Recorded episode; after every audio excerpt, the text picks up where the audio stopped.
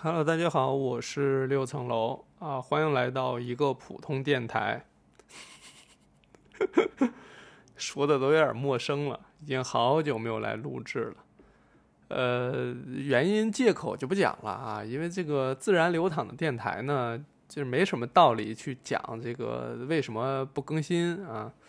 但也确实有人催更啊，我觉得吧，这个目前来看催更的应该就一个人，经常会出现在微博和 B 站等一些平台，出现在这些地方吧。通常来讲呢。也是冷不丁说一句，就是吹了，但也没在意这个吹的成功不成功，反正就是意思一下啊，大概是这个感觉。人也不多，然后到目前为止，我也觉得可能来听的人也没几个了，可能很多人也都忘了有这样一个电台。我是记得啊，我我，对吧？这毕竟是我搭的，而且呢，我为了避免自己忘掉，这有点破音了，抱歉。我为了避免自己忘掉这个录播课，这个话筒它就在我眼前，就在我的办公桌上头，就是我的屏幕旁边就是这个麦架，所以呢，理论上来讲，我忘是不可能忘的，但我只是羞于去看这个话筒，就是好久没录嘛，所以然后就会有一种我不知道怎么讲亏欠感还是怎么着，但其实对吧，咱这。就是一个自然流淌的情况下，你说答应大家每周录一期够呛，然后隔很久再录一次行不行呢？也行啊，我个人是这么已经自洽了，接受了。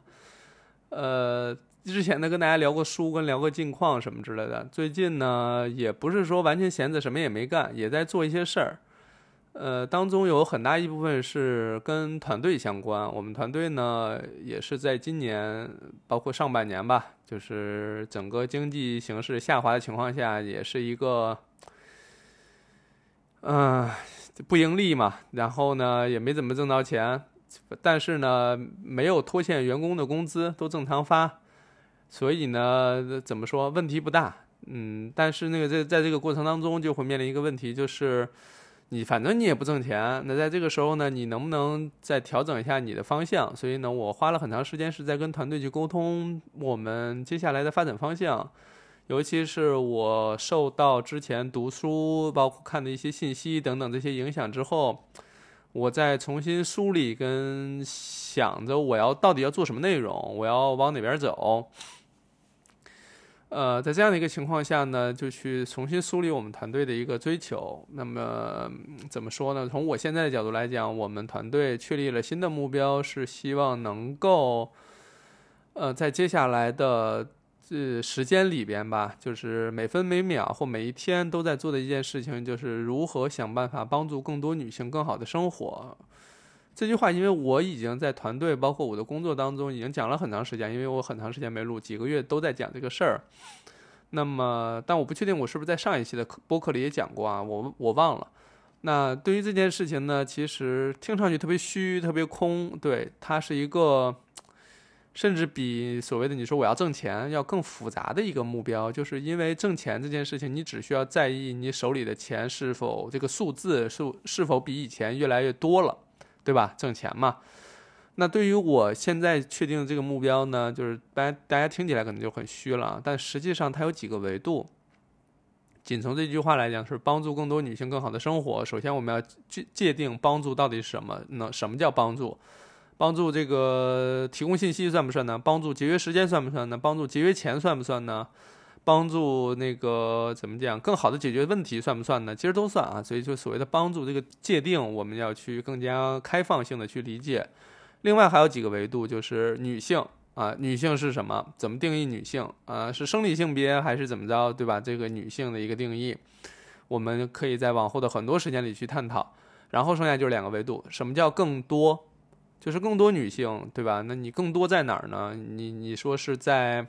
年龄层面上去扩大，还是从这个地域上去扩大，对吧？都是我我我有点怀疑，我有我之前是不是讲过了？如果我讲过的话，呃，就很抱歉，因为确实最近老在琢磨这些事儿，就很有可能在重复啊。呃，听上去特别像自我洗脑，但也不是，因为是每次讲的时候都有可能有新的获得，所以我也不太忌惮说重复去讲。然后就是女呃这个更好的生活，所以更好这件事情其实也是好多点，对吧？围绕的点不一样，比如说更好是更健康、更安全。更体面、更有价值、更有获得感、更更有人生成就感等等这些，或者更有力量，这都算是更好下面的一种怎么说维度吧。所以呢，这些其实是在不断去探讨。所以这个时候也是花了很长时间去跟团团队去探讨，我们重新梳理自己的目标，重新去思考我们要给谁做内容，做什么内容，内容的价值意义是什么，我们需要去判断。所以呢，具体动作上来讲的话，就是我又重新加入到十一真实去参参与十一真实的选题会，它每一个选题是如何产生的，如何做的内容，包括这个我在思考怎么能够让更多人看到我，而且这个所谓的帮助更多女性的生活更好这件事情，是否涉及到女性身边的人对于女性健康的认知？就是说什么呢？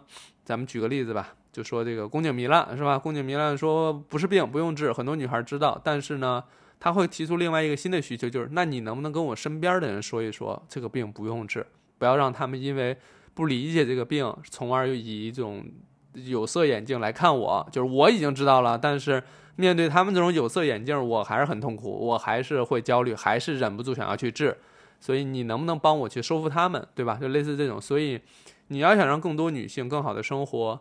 则更多女性身边的那些人是更大范围的人，要去知晓这些信息，要了解健康这些理念、观念等等，他们才有可能不去影响到那些渴望更好生活的女性，是吧？所以这事儿就就大了啊，复杂了。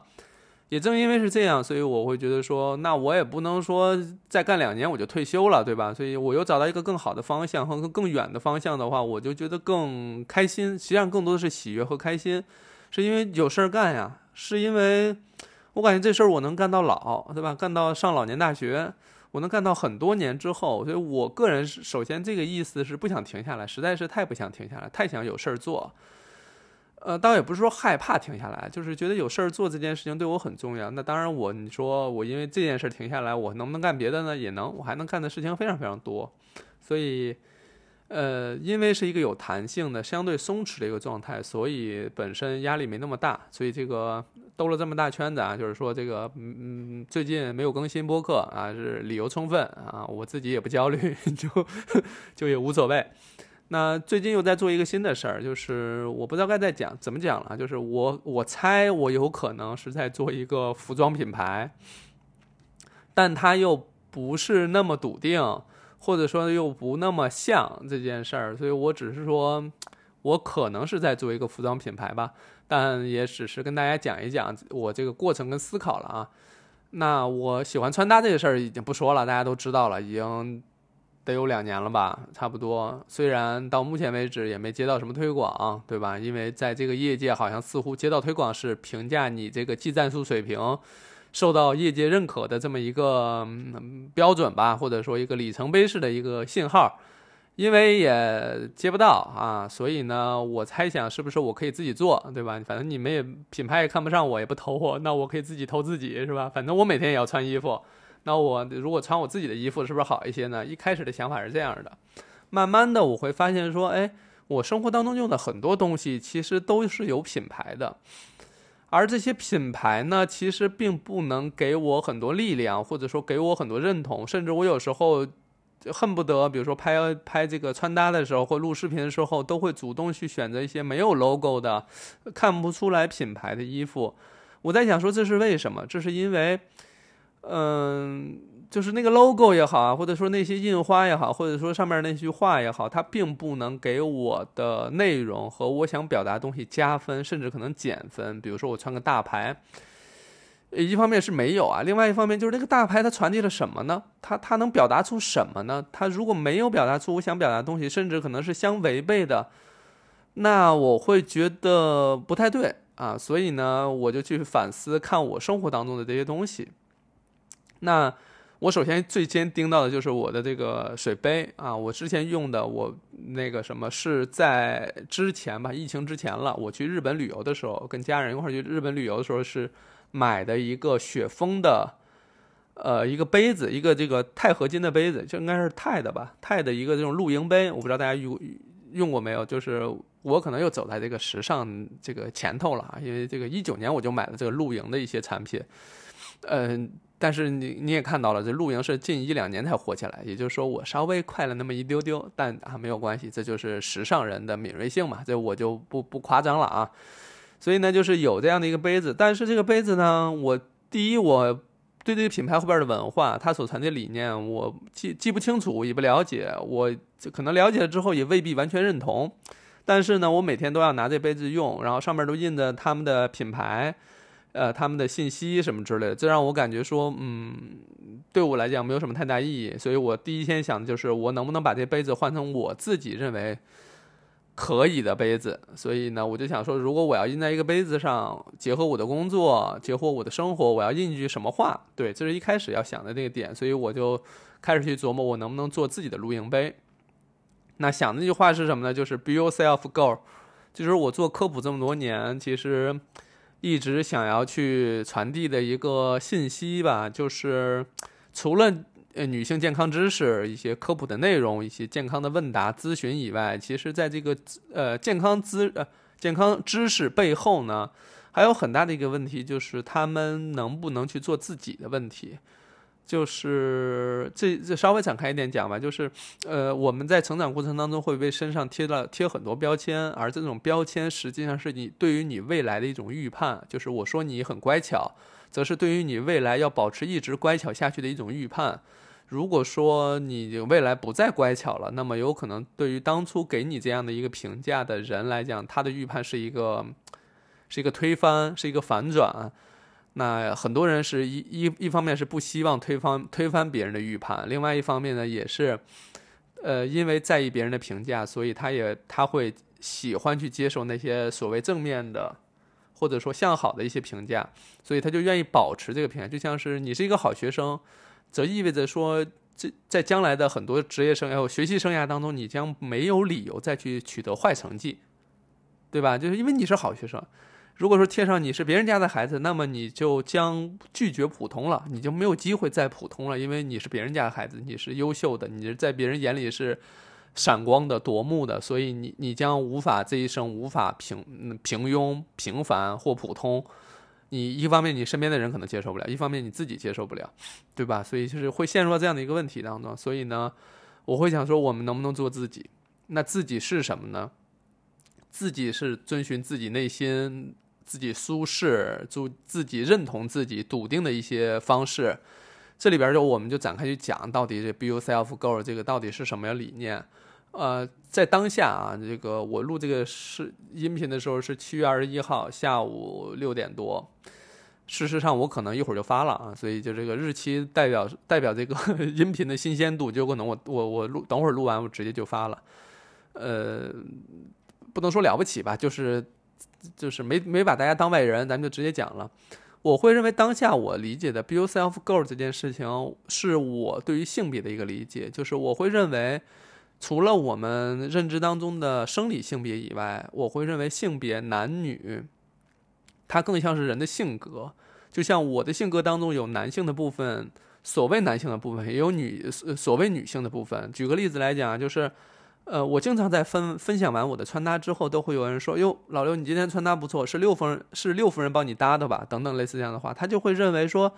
在意外表、在意穿搭这件事情是女人的事儿，是女性的事儿，是女性在意的，甚至说可能是家庭当中妻子或者说夫人在意的事儿，甚至可能很多家庭都是认同的，就是男性的穿搭可能是体现了家里女性的审美，或者说女性的操持什么之类。但事实上，在我们家不是，在我们家的话，我们都是各自搭各自的，就是我会在意自己穿什么，我会给自己搭配好。呃，顶多双方会给一些建议，或者说颜色搭配上，或者说单品搭建搭配上的一些小的建议，但并不是说我完全给你搭好。至少在这方面，我们没有任何一个人说，对，至少我们两个人啊，没有说今天我就完全帮你搭一套，不，不可能。每个人都有自己想要表达的，想要通过穿搭传递的信息，呃，不可能说把这事儿交给对方。所以怎么说？从这个角度来讲的话，嗯，大家。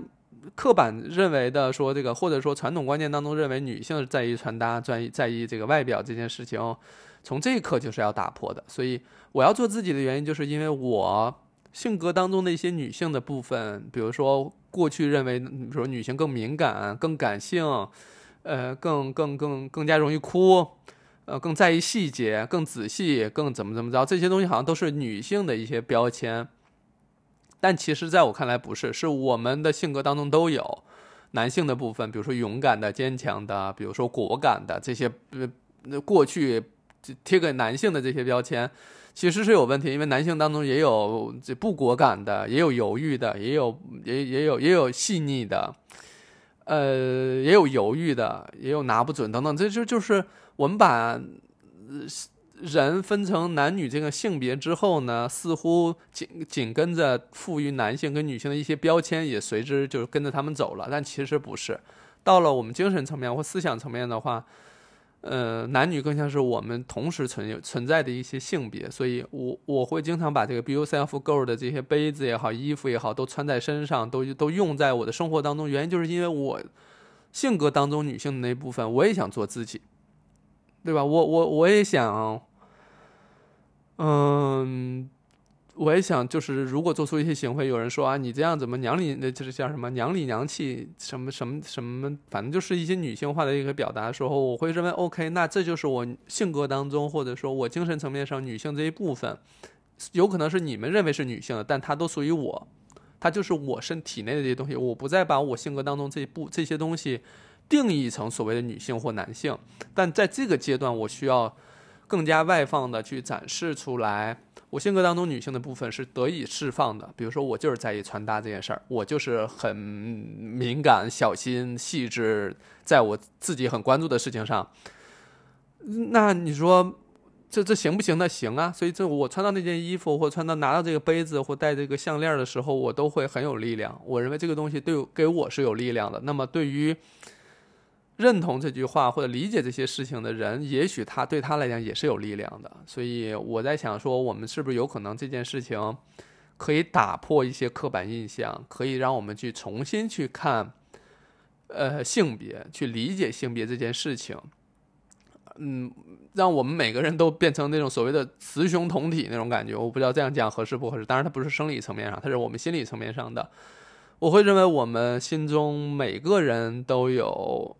这个社会意义下的女性的那些特征，同时每个人不分你是什么生理性别，在你的性格当中，或者说你的精神层面、情绪层面等等，都会存有一些所谓的男性的那些部分，呃，而不再只是以以性别来区分了。那那我会认为说，这是我想要做这个东西的一个内核的东西。我拿到这个东西的时候，我是。有力量的，我会认为说，OK，我现在做这件事情，我内心又是有足够支撑的，我愿意去这么做，嗯，这些事情，所以我做了杯子，然后我也做了 T 恤，对吧？T 恤也是印着 Be Yourself Girl，嗯，包括做了项链，包括做了帆布包，这些都是常规的一些东西了。它所以这个看上看起来很像是你在做一个服装品牌。但其实我更像是在传递我现在在坚持的一个东西，然后它只不过赋予到这个这个物品上了，它把这个力量注入到这个物品上，然后再通过物品进行传递。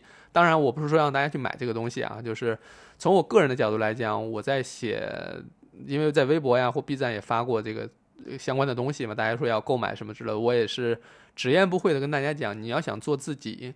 你不用买这些东西，或者说不买这些也可以做自己。你不用非得拿到一个具体实物，才能有这种力量。我也是先有了这种力量，才去做这个东西的。所以你可以更加前置的去寻求支撑自己的力量，但不一定非要借助这个物品了。因为我是在科普当中，不断去跟大家沟通的过程当中，感知到这部分力量，然后感知到力量的传递的作用性啊。所以就是。呃，我觉得你们可能感受到力量就可以了，不一定非要去买这些东西，因为说实话，把这些东西做出来要跟厂家沟通，唉，很累，就很麻烦。就是，尤其是我们做这个东西吧，就是比如我做的 T 恤啊，我刚才不知道提了没？就 T 恤吧，是三月份可能就跟厂家在沟通了，但那厂家在上海，我们选了很多之后，我们选的上海的一些一个厂家，然后它的这个衣服的质感也好，印刷质量、版型，包括做工，其实都非常符合我们的要求。但是后来就是疫情嘛，然后就我们到六月份才收到货，就是而且只收到很小一批货，因为它复工之后也没有太长时间。然后现在呢，卖了一些之后呢，又要因为卖了一些，我主要还是一大批，我都送给我身边的朋友了，因为我我我实在太喜欢分享这个喜悦了，就做出一个东西，分享喜悦是我觉得很重要的一个环节，所以我就分享给大家。所以现在就又要再追订一批，然后厂家那边呢也没准儿，因为量很少，然后 就是 不是那种大品牌，人家这厂家可能做那种大品牌，量很大的那种。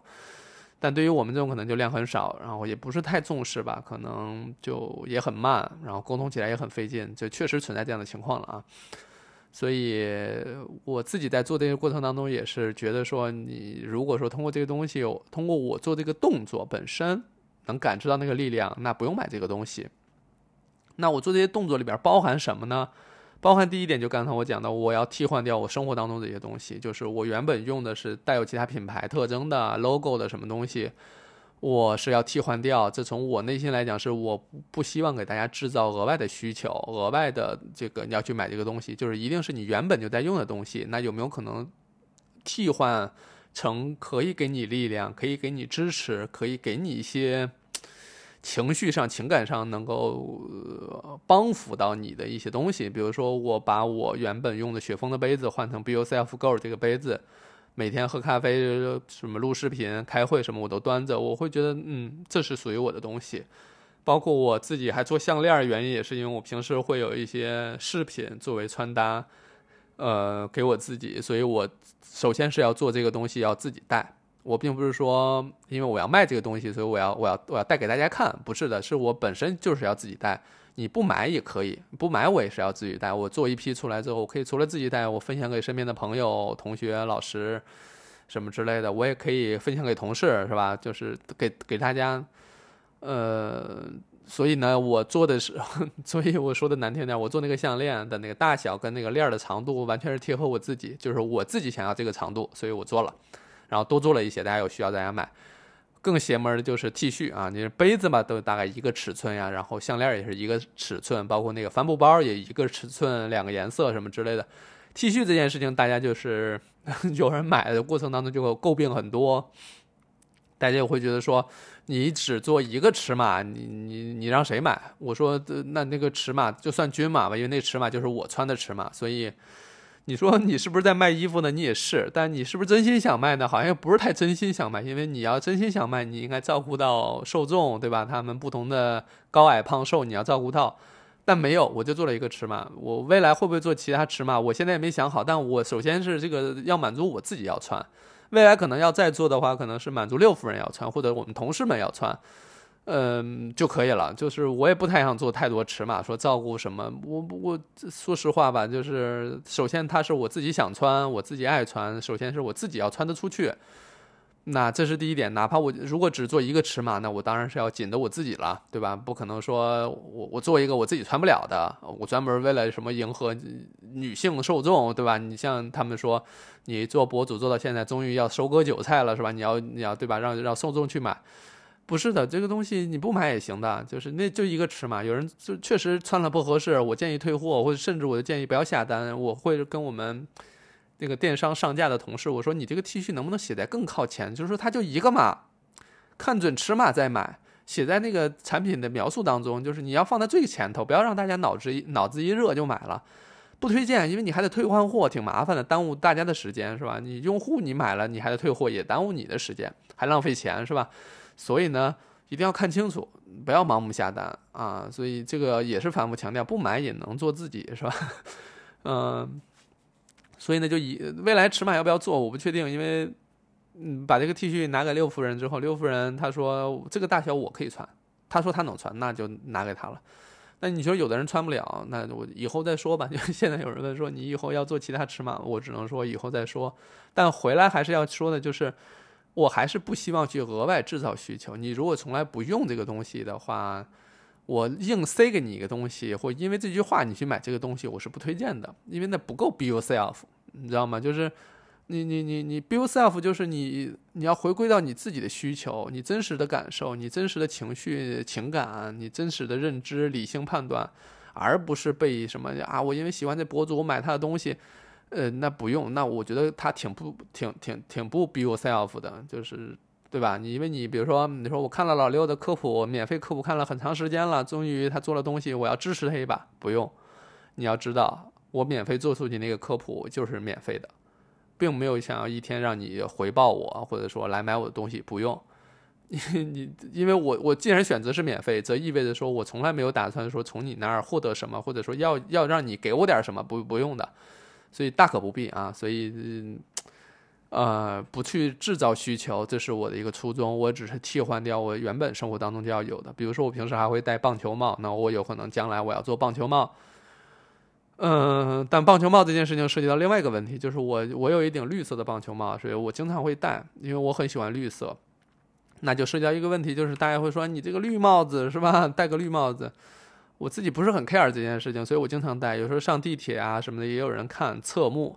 但其实你说实话，你就真戴了，你你自己不觉得是个事儿，根本没人管你说啊，当众说啊，你这个人把帽子摘下来什么之类。我也没见到什么小朋友说啊，你看这个叔叔戴了个绿帽子，绿帽子是吧？没有，根本就没有，没有人管你。就是这个世界上实际上，be yourself 还有另外一层含义，就是你就做自己吧，根本没有人在意你是是是在假装什么，还是为迎合别人，还是你在做自己，根本没有人 care 这个事儿。所以你就做自己就好了，这没有人管。你看大街上有人穿奇装异服，或者说穿着可能不符合你的审美、不符合你的认知的东西，你不可能走上前去去拦住人家，是呃是指责人家，或者说是嘲笑人家，根本不会，根本没人搭理你。所以呢，这个 be yourself 也是一种就是，嗯，怎么讲？那种感觉就是场上没有别人，就是你不用在意别人的目光、别人的评价，不重要，没有那么重要，对吧？别人对你是一一句好评，怎么能让你睡得香？能让你这个二便通畅？能让你吃的更好？不会的，没什么太大的意义了。所以，be yourself 这件事情可能还有另外一个维度，就是不用再在意别人的眼光啊。那我会想说，接下来我可能会做棒球帽，那我可能会做绿色的帽子。呃，你说啊，你这是哗众取宠，硬要挑战别人什么什么之类的，夺别人眼球？我觉得。嗯，怎么说？如果我做了，你也不 care 的话，那我其实起不到什么哗众取宠的作用啊，反而是你激烈的反应似乎就迎合了你的说法，所以我更多的可能做完之后我要自己带。那你你不带当然可以啊，这个东西不买都行啊。我还是说，就没有人强迫你要买，对吧？而且 be yourself girl 这件事情，这个这句话你自己可以写在自己的手上、纸上、衣服上，你自己可以找人印啊，无所谓的。这个东西这句话谁都能做。对吧？没什么，说是谁的特权，只有你能做，别人不能做，这没有关系的，你可以自己做去嘛。这句话谁都可以说，谁都可以写，都都 OK 的。所以我可能会去掉一些颜色颜色上的，嗯嗯，这个所谓的偏好，比如说我要做粉色、做红色什么之类，因为对吧？很多人会认为这是女性的。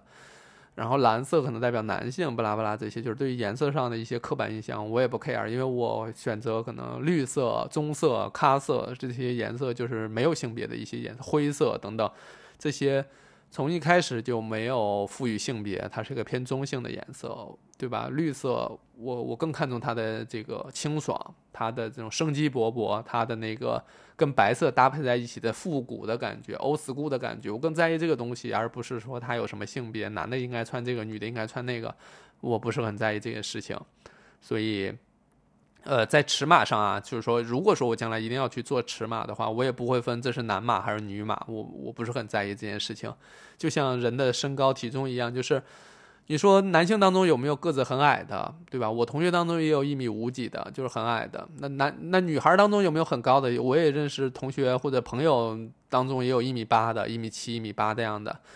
所以你把衣服做成男码或女码，那就是好像是个个个子高的女性只能穿男码。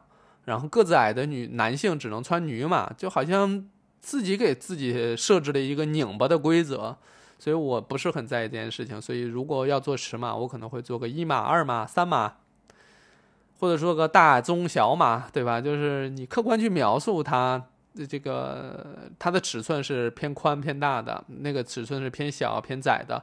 那你就弄个一二三码也行，或者说大码、中码、小码也行，我觉得都 OK。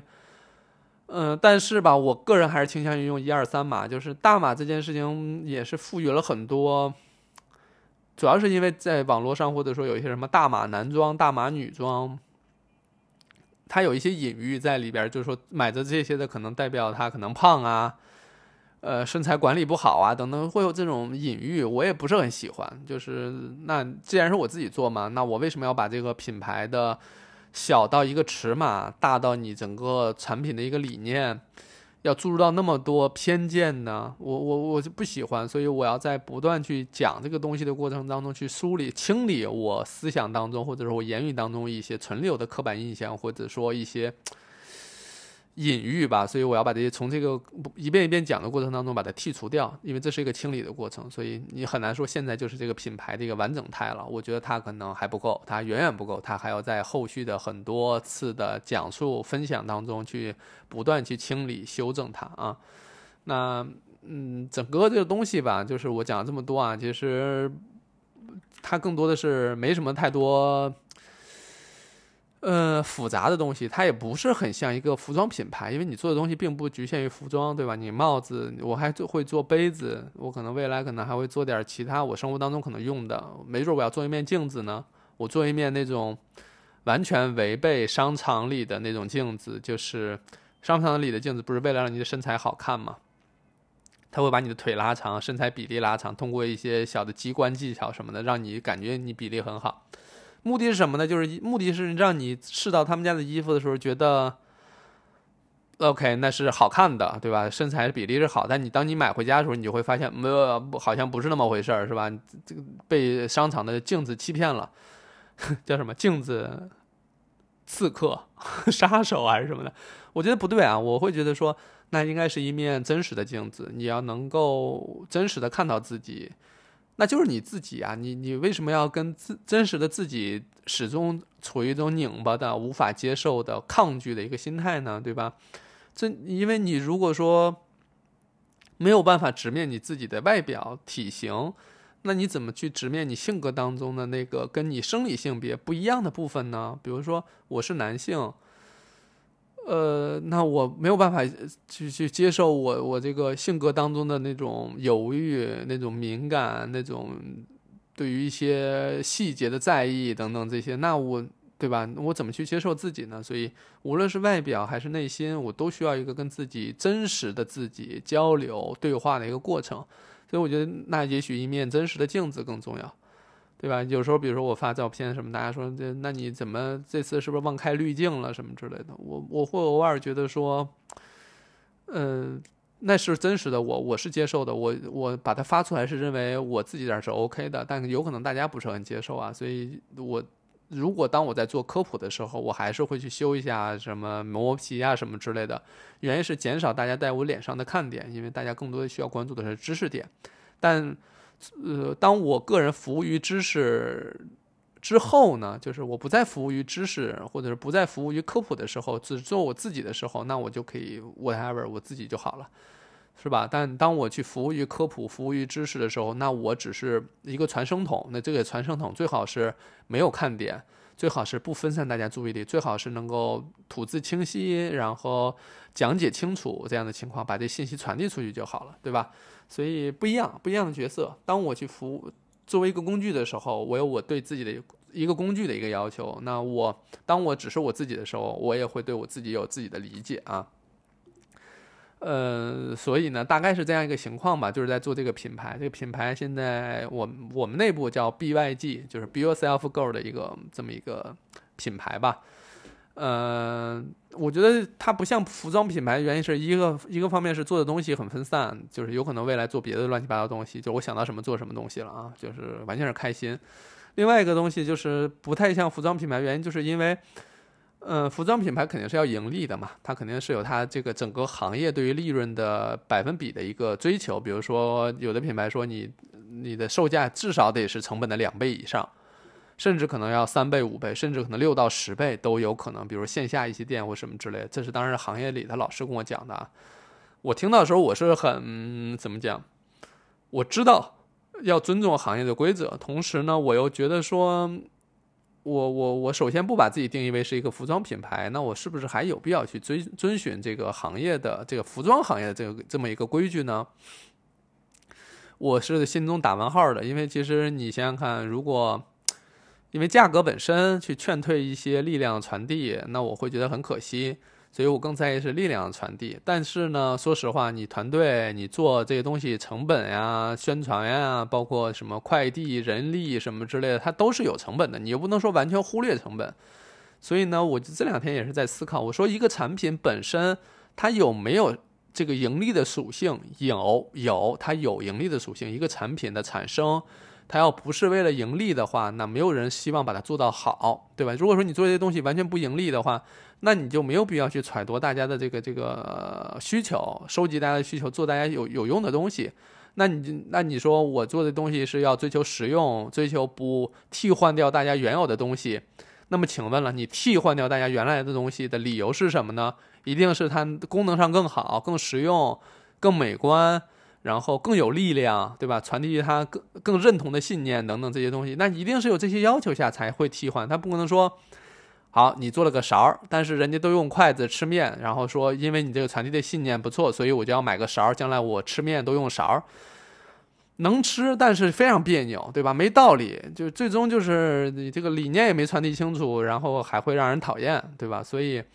我尊重一个产品它应该有的这个盈利的属性，这个能够创造价值的属性，但它更务实的是它的实用功能，啊，但是呢，另外一个维度就是我，包括我现在的工作，包括我团队，也不是以这个东西能够来养家糊口，来指望这个指望这个呃卖这个东西来来生活，这是我要去区分的，就是它能盈利，但我不指着它盈利，你就是大概是这个意思啊，就是你比如说。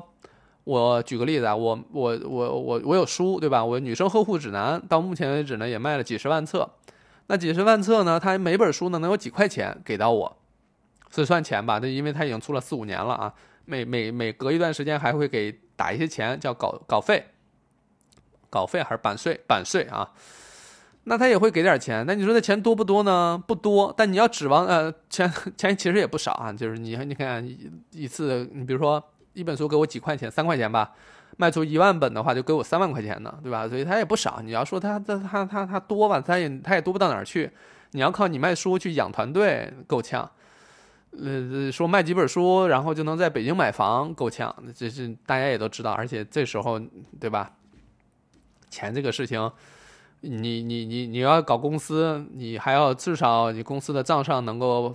能够支付你至少半年，在不盈利的情况下支付半年的工资吧，等等这一系列问题，其实还就是钱的事儿还是很重要的。但是你要靠挣卖衣服、卖一个杯子、卖个包挣钱来养公司，那几乎不可能。你要寄希望于此的话，那那算了，公司就不要开了，那趁早完蛋就好了，对吧？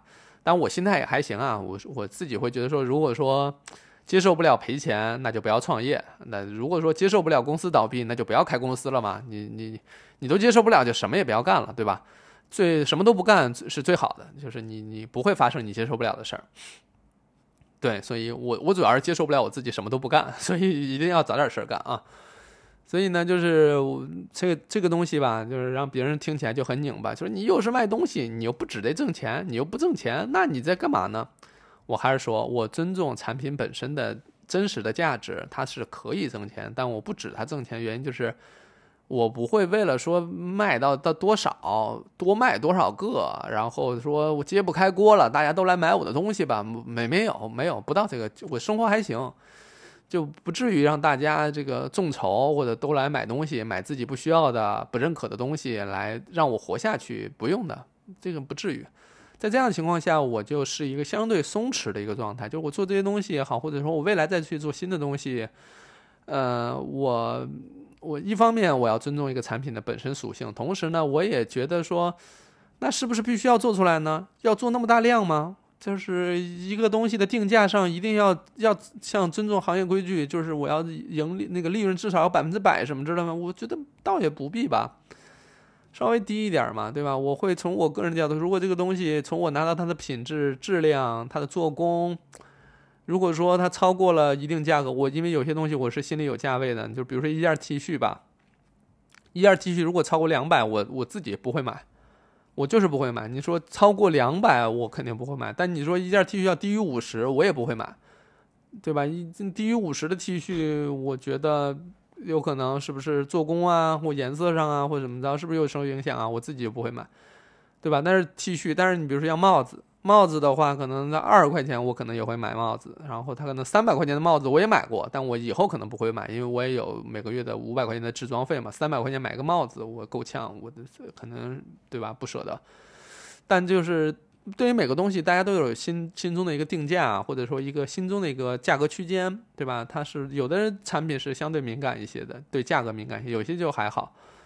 所以呢，我会觉得说，是不是？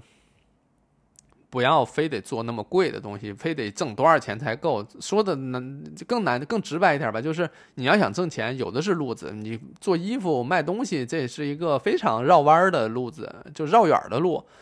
你说做推广，对于我们来讲做推广，对吧？你要想挣钱，拉下脸去挣钱，能做的东西多了去了。对吧？完全不必要说跟厂子去沟通吧，就设计吧，研究这个吧，讲这些理念吧，什么这讲一大堆什么力量吧，这那的，就是根本不用费这劲，你就就对吧？你做推广就完了呗，那很容易的，对吧？你就是有可能你折腾半天，你都不如你接一条推广挣的钱，那你为什么还要做呢？不还不是想做吗？还是觉得心中有一股劲儿，想要把它。注入到 产品当中，然后传递给大家嘛。就是有时候会想着说，那我们要在在大街上看到有有陌生人穿着我们的衣服，拿着我们的包，就会觉得说，哟啊，自己人是吧？就感觉彼此心领神会，就是有感觉有那种那种感觉，对吧？还是希望有这种东西。但你说。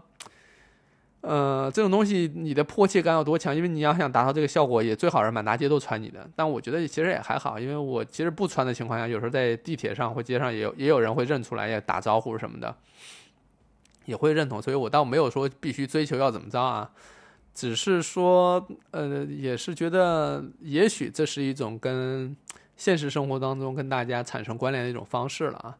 但这个大家是多少，还是要看个人。咱们说了，就是也未必所有人都是有必要在现现实生活中产生关联的。有时候你就在网上看看也行。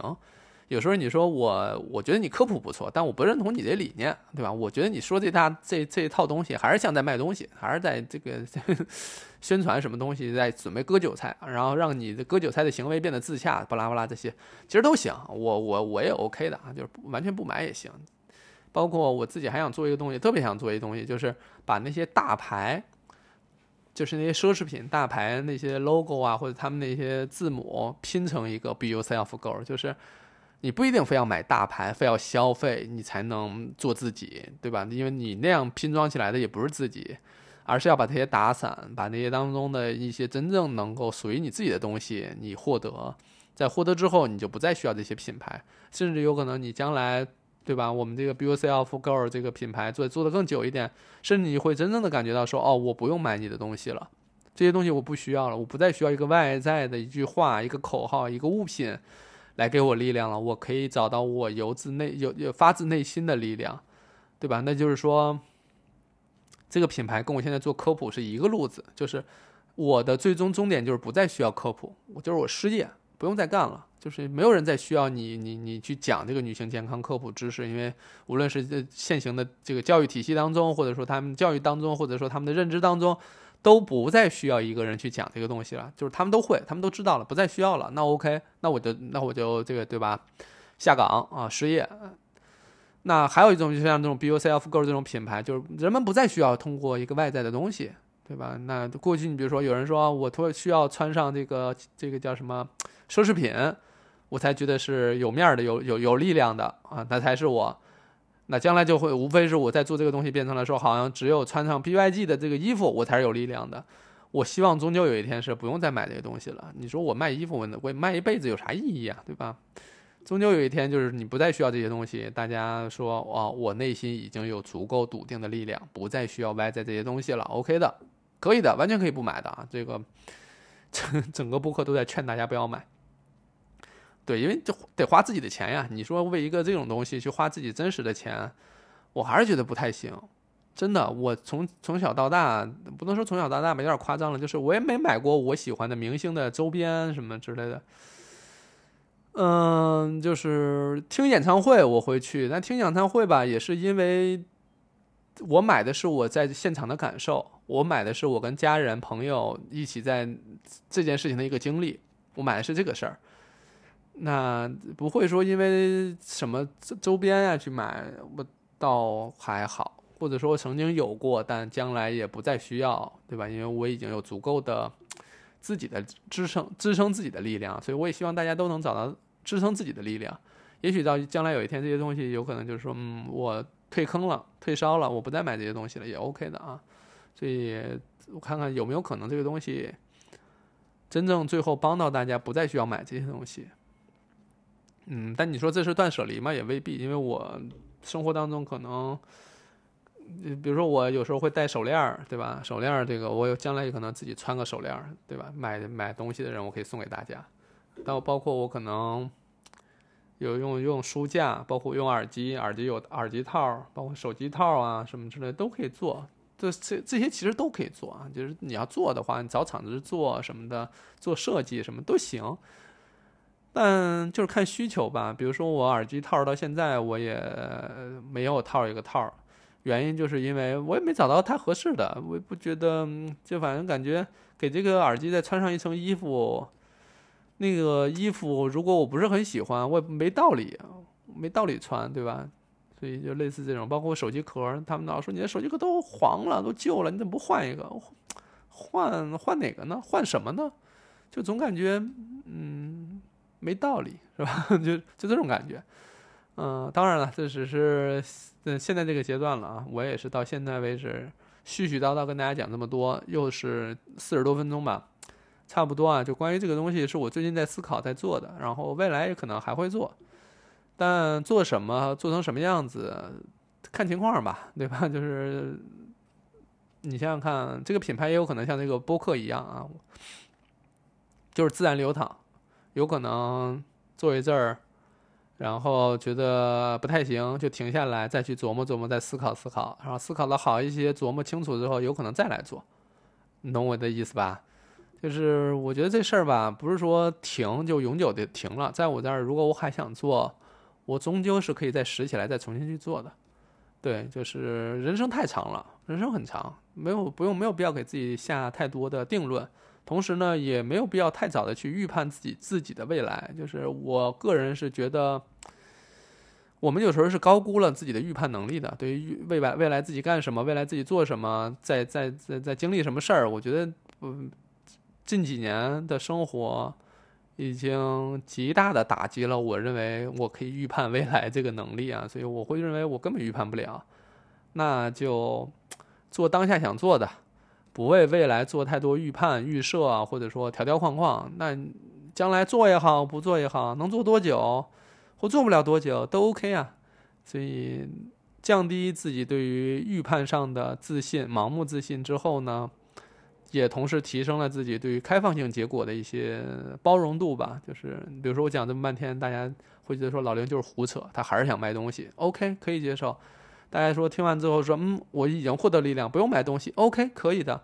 大家说，嗯，听完之后觉得说，那你那东西什么时候上啊？我要盯着看到哪儿去买呀什么的，我也会说，OK，那那等做出来再说呗，对吧？大概这些可能性都有。当然，我只是举了几个例子啊，呃，一定要告诉大家，我举例子一旦举出来，它就是局限的，更加开放的一定是我预想不到的，对吧？你能举出来，肯定是你能想到的嘛。那更多的是你想不到的，所以期待看到更多我没有想到的、我没有照顾到的或者开放的结果吧。大概是这样了啊。这是虽然说是说品牌，说自己做的事儿，也许它也是代表了我当下的心境，也许也是，嗯，我这段时间的一些沉淀吧，也是分享给大家。希望大家怎么讲，有点收获，没有也行，没有也算陪一个小时嘛。嗯，好久没录了，也是。对吧？再次回来跟大家打声招呼啊！以后下次什么时候录，咱也保不齐啊。没准我很快就又能录了呢，谁知道呢？好吧，那我们这期就到这里，我也下班回家吃饭去了。最近六夫人抢到那个消费券了，所以 我们晚上吃的都贼好。好了，回家了，拜拜拜拜，以后我们再聊。